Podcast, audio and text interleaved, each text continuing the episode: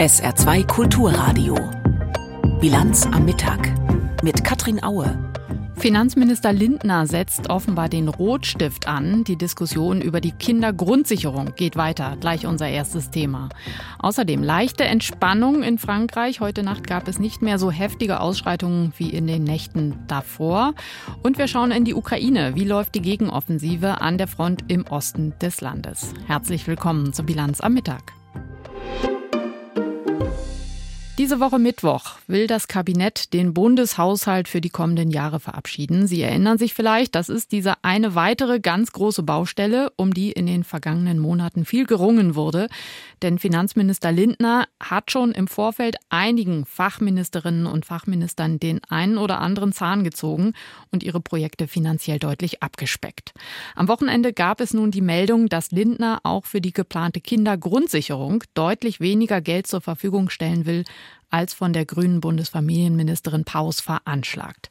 Darüber habe ich vor der Sendung mit unserer Hauptstadtkorrespondentin Eva Ellermann gesprochen. Zunächst die Frage, was ist nochmal diese geplante Kindergrundsicherung, die ja oft als das wichtigste sozialpolitische Projekt der Bundesregierung bezeichnet wird?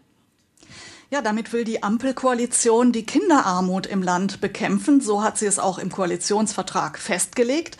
Und die Idee ist, dass es einen Grundbetrag für alle Kinder geben soll, der jetzt im Prinzip dem bisherigen Kindergeld entspricht, und dann eben einkommensabhängig für ärmere Familien noch einen Zuschlag. Und alles, was bisher an Leistungen für Kinder in unterschiedlichen Ministerien angesiedelt ist, soll gebündelt werden und das Ganze dann ausgezahlt werden über eine digitale Plattform. Das heißt, die Eltern müssen dann auch nicht immer gucken, was könnte ich noch beantragen, was müsste ich hier noch liefern was gibt's da noch, sondern das soll alles über eine zentrale Plattform passieren. Nun gibt es ja schon seit Monaten quasi Streit darum, wie viel Geld das denn nun kosten darf. Dieses Projekt, das Familienministerium hat jetzt dementiert, dass die zwei Milliarden Euro pro Jahr für die Grundsicherung, die Finanzminister Lindner jetzt ins Spiel gebracht hätte, dass die schon vereinbart sei. Die Gespräche liefen noch, heißt es. Bedeutet das, Lindner hat einfach mal was in die Welt gesetzt, um das Ministerium unter Druck zu setzen? Das kann man so interpretieren, denn wie gesagt, die äh, Verhandlungen laufen auch schon seit Monaten. Familienministerin Paus hat ja mal mit 12 Milliarden argumentiert, hat gesagt, sie braucht 12 Milliarden pro Jahr für ihre Kindergrundsicherung. Auch das hat sie aber nicht konkret mit Zahlen und Daten hinterlegt. Warum genau?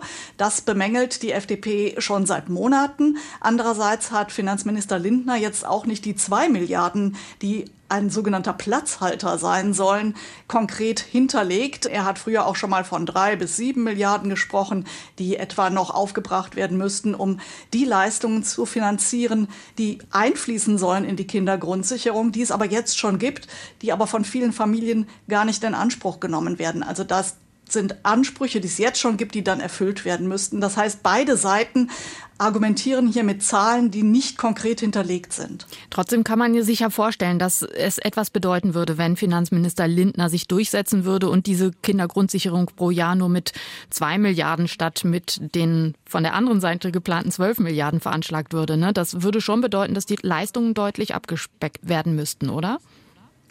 Also das würde zumindest bedeuten, dass die Kindergrundsicherung nicht so funktionieren kann, wie die Grünen und auch die SPD sich das vorstellen, also wirklich Kinder aus der Armut holen. Man könnte mit diesen zwei Milliarden möglicherweise noch nicht einmal die Ansprüche erfüllen, die es jetzt schon gibt. Also das wäre wirklich kein Leuchtturmprojekt dann mehr die Kindergrundsicherung, sondern das würde für die Familien, die jetzt unter Armut leiden oder für die Kinder, die jetzt unter Armut leiden, überhaupt keine Verbesserung bedeuten.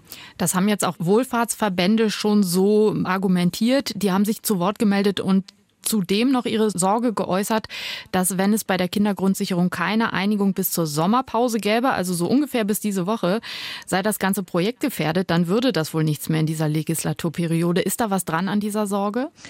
Naja, das hat schon eine gewisse Berechtigung, denn eben der eine Pfeiler dieser Kindergrundsicherung soll ja eben die Digitalisierung sein und die Auszahlung gebündelter Leistungen über eine digitale Plattform. Die muss natürlich erstmal geschaffen werden. Die Bündelung muss geschaffen werden. Das alles braucht einen größeren Vorlauf. Und das hat auch Bundesfamilienministerin Paus immer so gesagt, dass sie eben jetzt Klarheit braucht, damit sie das Aufsetzen dieser Plattform auch in die Wege leiten kann. Insofern ist es nicht ganz unberechtigt, dass die Wohlfahrtsverbände befürchten, na dann wird es knapp bis zum 01.01.2025, denn da soll ja die Kindergrundsicherung eigentlich in Kraft treten. Eva Ellermann aus dem ARD Hauptstadtstudio über die offenbar tiefen Gräben innerhalb der Ampelkoalition, auch beim Thema Kindergrundsicherung. Apropos Gräben, eigentlich gibt es ja einen, der vermitteln könnte, führen, den Kanzler. Olaf Scholz ist aber in den vergangenen anderthalb Jahren manchmal vorgeworfen worden, dass er zu wenig in Erscheinung tritt, dass er die Streitigkeiten in seiner Regierung laufen lässt. Zu lange, finden manche. Das war gestern auch Thema im ARD Sommerinterview mit dem Kanzler.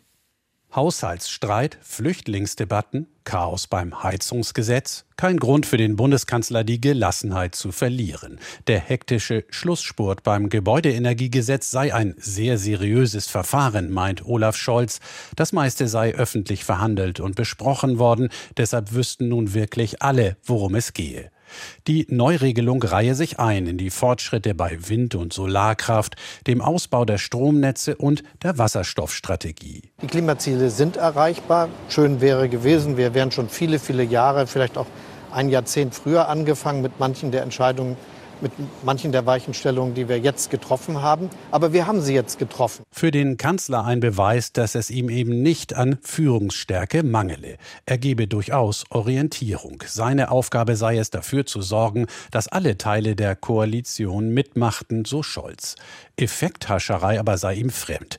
Den Schlagzeilen wolle er bewusst nicht nachjagen. Das Standardmodell, das der eine oder andere super findet, ist John Wayne, ganz alleine. Aber ich möchte mal erleben, wie man da gemeinsam in Urlaub fährt als Familie, wenn dann einer in der Familie immer sagt, Mallorca, keine Kompromisse. Tatsächlich ist das hier eine Familie aus drei mhm. Parteien und im Übrigen aus über 80 Millionen Bürgerinnen und Bürgern, die alle eine Meinung mhm. zu all den Themen haben, wie wir unsere Zukunft gewinnen können. Und das müssen wir hinkriegen und damit auch der AfD den Wind aus den Segeln nehmen, die Scholz als schlechte Laune Partei bezeichnet.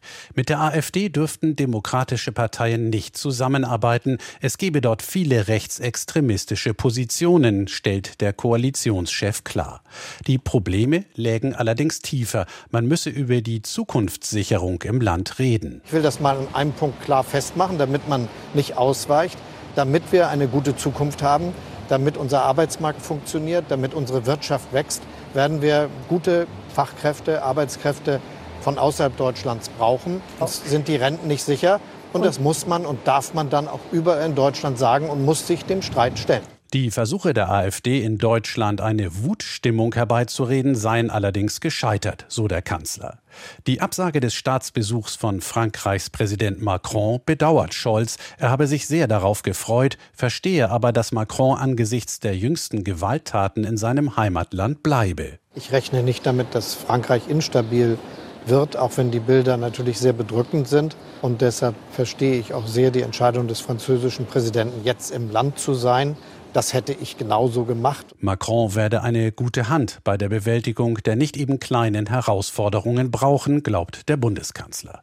Und sich selbst bescheinigt er, eine gute Hand bei der Führung der Koalition zu beweisen, auch wenn es im Verhältnis der drei Parteien noch Verbesserungspotenzial gebe. Michael Weidemann über das 30-minütige Sommerinterview mit dem Bundeskanzler. Und das finden Sie in der ARD Mediathek. Hier eine gute Nachricht. Die Inflation in Europa sinkt weiter. Das liegt auch daran, dass die Energiepreise wieder etwas niedriger geworden sind. Aber die Lebensmittelpreise, die steigen in Deutschland sogar besonders deutlich. Im Juni lagen sie 13,7 Prozent höher als im Juni vergangenen Jahres. Heißt für viele hier im Saarland sich deutlich einschränken beim Einkaufen, wie Jimmy Boot herausgefunden hat. Brot, Butter, Marmelade. Für immer mehr Menschen kaum noch erschwinglich. Mit Beginn des Kriegs gegen die Ukraine sind nicht nur die Energie, sondern auch die Lebensmittelpreise stark gestiegen. Um fast 20 Prozent sind sie innerhalb eines Jahres nach oben gegangen. Eine Folge, die Schlangen vor den Tafeln werden länger. Zum Beispiel Fleisch, was oft aufschlägt, die Gurke, die sind bald über 50 Cent aufgeschlagen. Merkst du schon, also es kann keiner mehr bezahlen. Manche Sachen, die wo man gar nicht mehr bekommt, zum Beispiel bei Öl oder sowas, wo auf 3 Euro gestiegen ist, ist es ja fast unmöglich, das noch zu bezahlen. Die Tafeln, eigentlich nie dazu gedacht, Teil der Sozialfürsorge zu sein, sind längst an ihren Grenzen. Die Saarbrücker Tafel etwa nimmt bis mindestens Jahresende keine neuen Bewerbungen mehr an.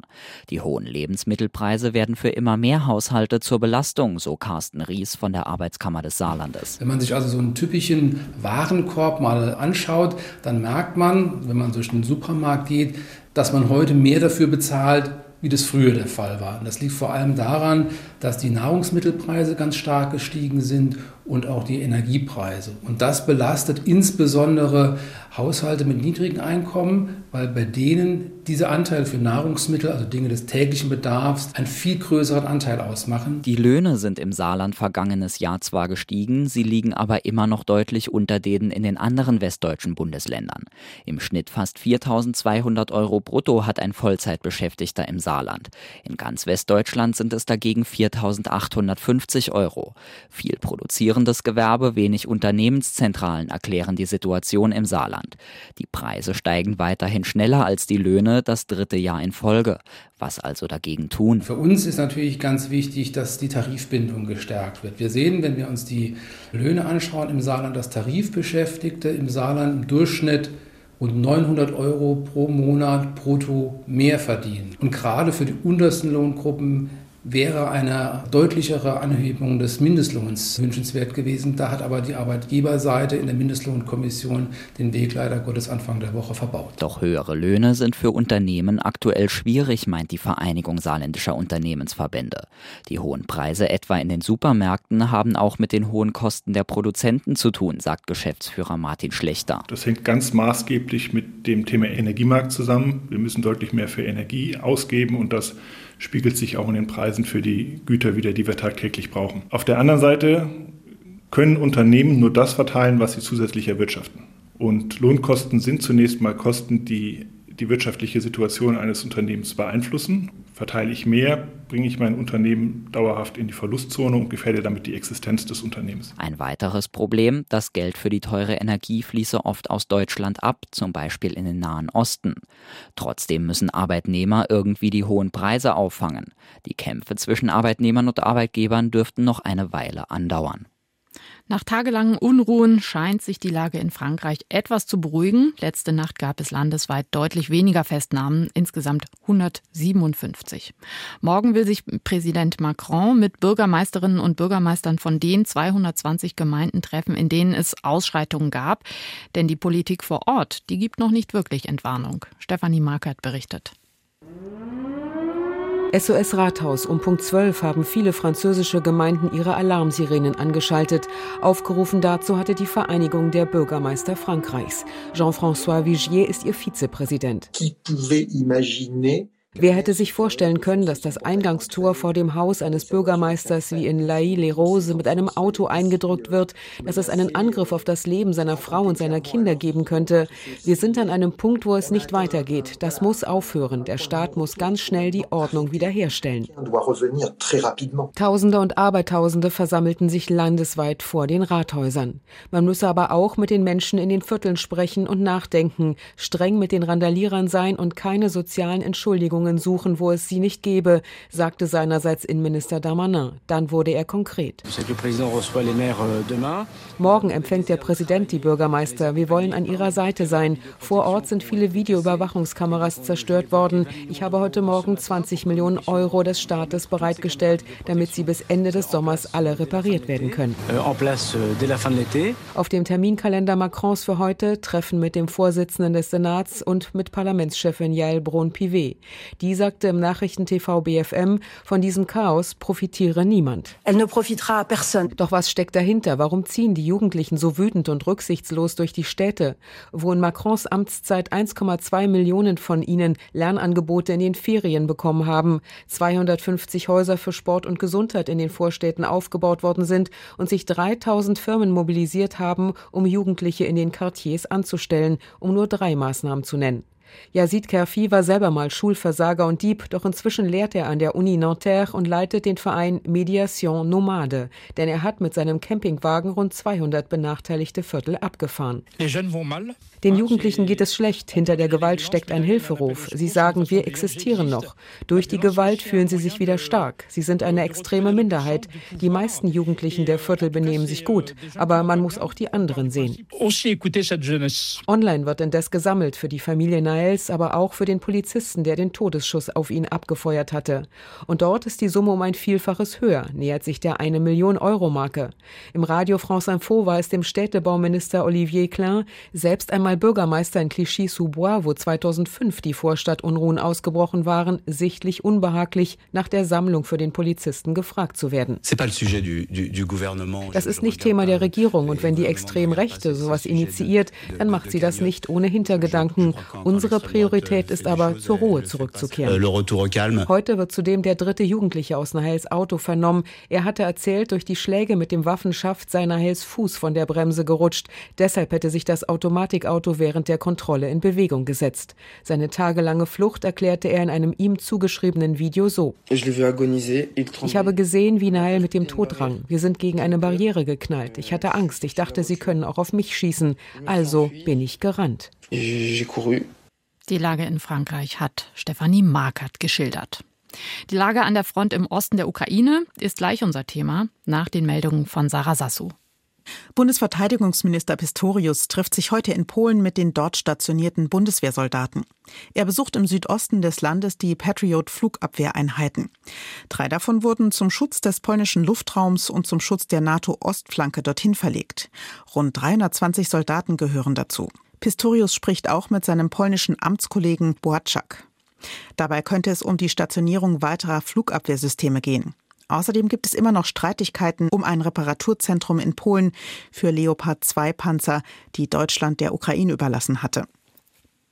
Zwei Gerichte beschäftigen sich ab heute mit Schadenersatzklagen gegen Hersteller von Corona-Impfstoffen. Vor dem Landgericht Rottweil in Baden-Württemberg klagt ein 58-Jähriger gegen BioNTech. Er hat auf einem Auge fast die vollständige Sehkraft verloren und führt das auf die Corona-Impfung zurück. Der Mann fordert 150.000 Euro Schmerzensgeld. Im bayerischen Bamberg beginnt eine Berufungsverhandlung gegen AstraZeneca. Eine Frau wirft dem Unternehmen vor, durch die Corona-Impfung schwere gesundheitliche Probleme bekommen zu haben. Um den sogenannten Pavillon in der Saarbrücker City gibt es neuen Ärger. Im Fokus steht die Sicherheitsfirma, die dort nach Anwohnerbeschwerden über Gewalt und Drogenhandel für Ordnung sorgen soll. Nach SR-Informationen handelt es sich um ein Subunternehmen, das zu Beginn des Auftrags noch gar nicht rechtswirksam als Gewerbe angemeldet war. Deshalb konnte auch die Qualifikation des Wachpersonals nicht überprüft werden. Dem Subunternehmer wurde jetzt der Auftrag entzogen. Stattdessen ist Personal des eigentlichen Auftragnehmers am Pavillon im Einsatz. Eine weitere traurige Nachricht hat uns aus der Ukraine erreicht. Bei dem russischen Raketenangriff auf ein Restaurant in der ostukrainischen Stadt Kramatorsk vergangene Woche war auch die bekannte Schriftstellerin Viktoria Amelina verletzt worden. Nun ist sie im Krankenhaus gestorben. Das hat die Vereinigung PEN Ukraine mitgeteilt. Hier eine Zeile aus einem ihrer Gedichte aus dem April des vergangenen Jahres. Sie lautet Luftalarm im ganzen Land, als würden alle gleichzeitig zur Erschießung geführt.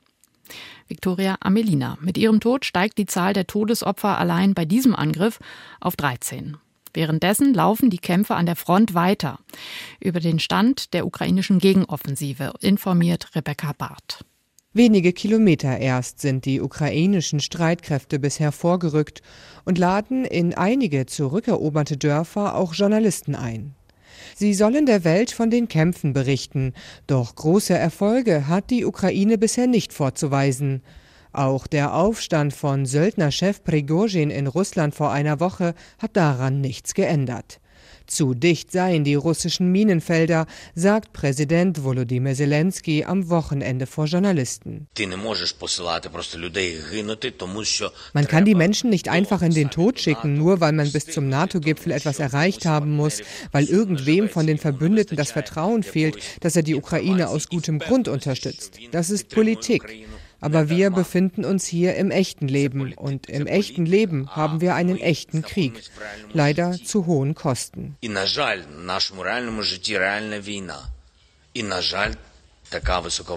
Frustriert über angeblich zu hohe Erwartungen aus dem Westen zeigt sich auch der Oberkommandierende der ukrainischen Streitkräfte Valeri Saluschny.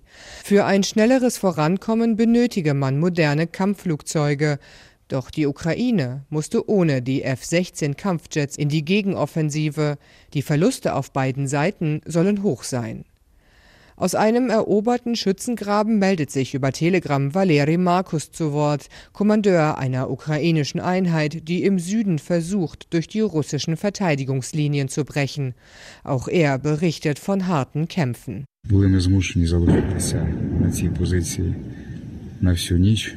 Wir sind gezwungen, diese Nacht wieder auf dieser Position hier zu bleiben. Der Graben ist schmal und voller Leichen der scheiß Russen. Wir haben versucht zu schlafen, uns auszuruhen. Wir haben auf den Leichen geschlafen. So eine Erfahrung habe ich noch nie gemacht, ehrlich gesagt. Aber es ist weich, so viel kann ich sagen.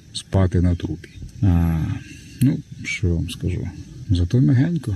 Verschwindend gering sind bisher die Fortschritte angesichts der Kriegsziele der ukrainischen Regierung, nämlich die Rückeroberung des gesamten von Russland besetzten Gebiets. Noch etwa 20 Kilometer sind es für die Ukrainer bis zur Stadt Tokmak, etwa 70 Kilometer noch bis Melitopol. Beide Städte wären nennenswerte Erfolge im Süden. Die Ukraine hat die Gegenoffensive gestartet, ohne die Lufthoheit zu besitzen. Einzigartig sei das, sagen viele Experten. Die allermeisten Militärs hätten einen Angriff unter solchen Bedingungen wohl kaum begonnen. Doch die Ukraine hatte keine Wahl, meinen viele. Je länger man wartet, desto mehr Zeit hat auch das russische Militär, sich vorzubereiten.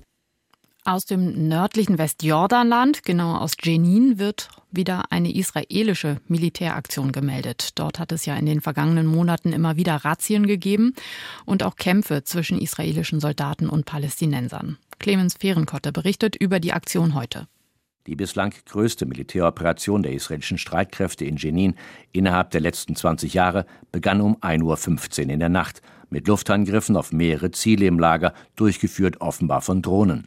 Wie die israelischen Streitkräfte mitteilten, hätten die Luftangriffe einem Waffenlager, einem Kommandostützpunkt militanter Palästinensergruppen und einem Versammlungsort gegolten. Anschließend seien umfangreiche israelische Militärverbände mit rund 100 Fahrzeugen in das Flüchtlingslager eingedrungen. Es sei zu Feuergefechten mit bewaffneten Palästinensergruppierungen gekommen. Palästinensische Medien berichten übereinstimmend, dass das Flüchtlingslager hermetisch abgeschlossen und Strom und Wasser abgestellt worden sei. Wie das palästinensische Gesundheitsministerium am Vormittag mitteilte, seien mindestens sieben Menschen getötet und über 20 Personen verletzt worden. In Jenin hatten sich israelischen Medienangaben zufolge mehrere bewaffnete Palästinensergruppierungen seit geraumer Zeit bereits zu den sogenannten Jenin-Brigaden zusammengeschlossen. Dazu zählten unter anderem der islamische Dschihad, die Hamas und der bewaffnete Arm der Fatah. Derzeit ist noch nicht abzusehen, wie die extremistischen bewaffneten Palästinenserorganisationen Hamas und Islamischer Dschihad auf das Vorgehen der israelischen Armee reagieren werden. Es war ein kurzer Moment der Hoffnung in Ägypten im Jahr 2011. Sind dort Hunderttausende auf die Straße gegangen für Freiheit und soziale Gerechtigkeit. Langzeitherrscher Hosni Mubarak wurde gestürzt. Eine liberale Demokratie schien möglich. Doch dann, am 3. Juli 2013, heute vor zehn Jahren, nahm sich das Militär die Macht. Anne Almeling berichtet, was seitdem geschah. Mohammed Mustafa hat viel zu erzählen. Dennoch spricht er langsam, macht immer wieder Pausen, denkt nach. Sein richtiger Name lautet anders, aber den möchte er nicht preisgeben, denn er zählt sich zur Opposition und will nicht erkannt werden. Man gilt als Verbrecher, wenn man gegen das Regime ist. Und das trifft nicht nur die Muslimbrüder. Wo sind zum Beispiel die Anhänger der Ultras? All ihre Anführer sind im Gefängnis. Auch viele Linke und Oppositionelle verschiedenster Bewegungen sind in den Gefängnissen von Sisi. Auch Mohammed Mustafa verbrachte sechs Monate im Gefängnis, kurz nachdem in Ägypten das Militär die Macht übernommen hatte. Das Volk will den Sturz des Regimes. Ende 2013 demonstrieren Zehntausende Menschen auf dem Tahrirplatz im Zentrum von Kairo, wie schon im Januar 2011 beim Sturz von Langzeitherrscher Hosni Mubarak. Sie sind enttäuscht von ihrem Präsidenten, von Mohamed Mursi, den sie ein Jahr zuvor zu ihrem Staatsoberhaupt gewählt hatten. Der ehemalige Muslimbruder ermöglicht weder einen demokratischen Wandel, noch hilft er der Wirtschaft auf die Sprünge. Das Militär und die Staatsapparate erkennen die Gunst der Stunde. Am 3. Juli 2013 setzt Abdel Fattah al-Sisi, der damalige Oberbefehlshaber der ägyptischen Streitkräfte, Mursi ab und erklärt öffentlich, die Streitkräfte haben aufgrund ihrer einsichtigen Vision gespürt, dass das ägyptische Volk, das sie zu seiner Unterstützung aufruft, sie nicht dazu aufruft, die Macht oder die Herrschaft zu übernehmen, sondern dazu, sich in den Dienst der Öffentlichkeit zu stellen und die Forderungen der Revolution zu schützen. Viele Ägypter reagieren erleichtert. Sie hoffen, dass das Militär dem Volk zur Seite steht und ihre Forderungen ernst nimmt. Der Essayist und Politikwissenschaftler Ammar Ali Hassan aus Kairo erinnert sich. Ein großer Teil des Volkes glaubte, was der damalige Verteidigungsminister Abdel Fattah al-Sisi sagte, dass die Armee nicht nach der Macht strebt, dass sie das Land beschützt und die Macht wieder an die Zivilbevölkerung zurückgeben wird. Doch genau das passiert nicht. Knapp ein Jahr später lässt sich Abdel Fattah al-Sisi als neuen Präsidenten vereidigen, nach einer Wahl, die demokratischen Mindeststandards nicht genügte. Bald wird offensichtlich, dass sich al-Sisi nicht am Willen des Volkes orientiert, sondern dass er vor allem ein Ziel verfolgt, um jeden Preis an der Macht zu bleiben. Die meisten Ägypter leiden allerdings vor allem unter der schweren Wirtschaftskrise. Viele wissen kaum noch, wie sie ihre Familie ernähren sollen. Armut, Unterdrückung, soziale Ungerechtigkeit, dafür waren die Ägypter 2011 nicht auf die Straße gegangen. Doch spätestens mit der Machtübernahme des Militärs vor zehn Jahren sei die Hoffnung vieler Ägypter auf eine bessere Zukunft geschwunden, sagt Ammar Ali Hassan. Die Revolution von 2011 wollte Ägypten in eine Demokratie verwandeln. Nach dem 3. Juli 2013 wurde es wieder eine Diktatur. Ägypten zehn Jahre nach dem Militärputsch. Anne Almeling hat erinnert. Zum Wetter im Saarland. Viele Wolken heute, nur ab und zu kommt die Sonne raus. Am Nachmittag kann es auch einzelne kleine Schauer geben. Die Höchsttemperaturen 19 Grad im Hochwald und 23 Grad in Wattgassen. Morgen ist es erst trocken mit Sonne und Wolken im Wechsel. Gegen Abend hin sind dann Schauer und Gewitter möglich bei bis 25 Grad. Und der Mittwoch beginnt mit schauerartigem Regen, aber in der zweiten Tageshälfte ist es wieder sonnig und trocken. Das war die Bilanz am Mittag. Ich bin Katrin Aue. Tschüss. SR2 Kulturradio. Auslandspresseschau. Vor sechs Tagen hat ein französischer Polizist im Pariser Vorort Nanterre einen Jugendlichen bei einer Fahrzeugkontrolle erschossen. Seitdem kam es in den Nächten zu Unruhen im ganzen Land. Die Zeitung Politiken aus Dänemark sieht Frankreich in einer tiefen Krise. Die Gewalt ist natürlich völlig inakzeptabel. Aber das unmittelbare Problem in Frankreich ist die zunehmende Polizeigewalt. Im vergangenen Jahr wurden 13 Menschen bei ähnlichen Aktionen getötet. Polizeiorganisationen fordern dauernd stärkere Waffen und freie Hand. Zugleich fühlen sich französische Bürger mit Wurzeln in anderen Ländern von der Polizei verfolgt. Freiheit, Gleichheit, Brüderlichkeit? Frankreich ist bereits ein Pulverfass der Ungleichheit und der mangelnden Brüderlichkeit. Themenwechsel nach dem abgebrochenen Aufstand vom Chef der Söldnergruppe Wagner Prigozhin blickt die Zeitung The Irish Times aus Irland auf den möglichen weiteren Kriegsverlauf in der Ukraine. Die NATO-Verbündeten müssen das nun plausiblere Szenario in Betracht ziehen, dass ein geschwächter Putin als Vergeltung den Krieg eskalieren wird. Die Rufe werden lauter, sein Regime zu besiegen und zu stürzen. Derweil basieren Friedenspläne Chinas, Afrikas, Asiens und des Vatikans auf einer politisch-realistischen Analyse. Danach ist der Krieg militärisch nicht zu gewinnen, wegen der ungleichen Kräfteverhältnisse zwischen Russland und der Ukraine, aber auch weil der Krieg den Weltfrieden und die globale Sicherheit immer mehr gefährde. In Den Haag wird heute ein internationales Zentrum eröffnet, das Beweise für den Angriffskrieg Russlands sammeln soll Außerdem könnten die Ermittler mögliche Anklagen vorbereiten. Die Washington Post aus den USA begrüßt die Bemühungen. Die europäischen Regierungen und in jüngster Zeit auch die Regierung Biden haben diesen Ansatz unterstützt. Sie müssen sich auf einen Mechanismus einigen, mit dem der russische Präsident Putin und seine Gefolgsleute vor Gericht gestellt werden können, wenn nötig in Abwesenheit. Es ist zwar unwahrscheinlich, dass die Verantwortlichen in nächster Zeit vor Gericht gezerrt werden, doch die Aussicht darauf scheint heute weniger unwahrscheinlich als vor der jüngsten Meuterei der Söldnergruppe Wagner. Es ist an der Zeit, Putin für sein größtes Verbrechen zur Rechenschaft zu ziehen, überhaupt einen illegalen Krieg zu beginnen, der so viele Städte und Dörfer verwüstet und so viele Leben zerstört hat. Das waren Auszüge aus Kommentaren der internationalen Presse, zusammengestellt von Klaas Christoffersen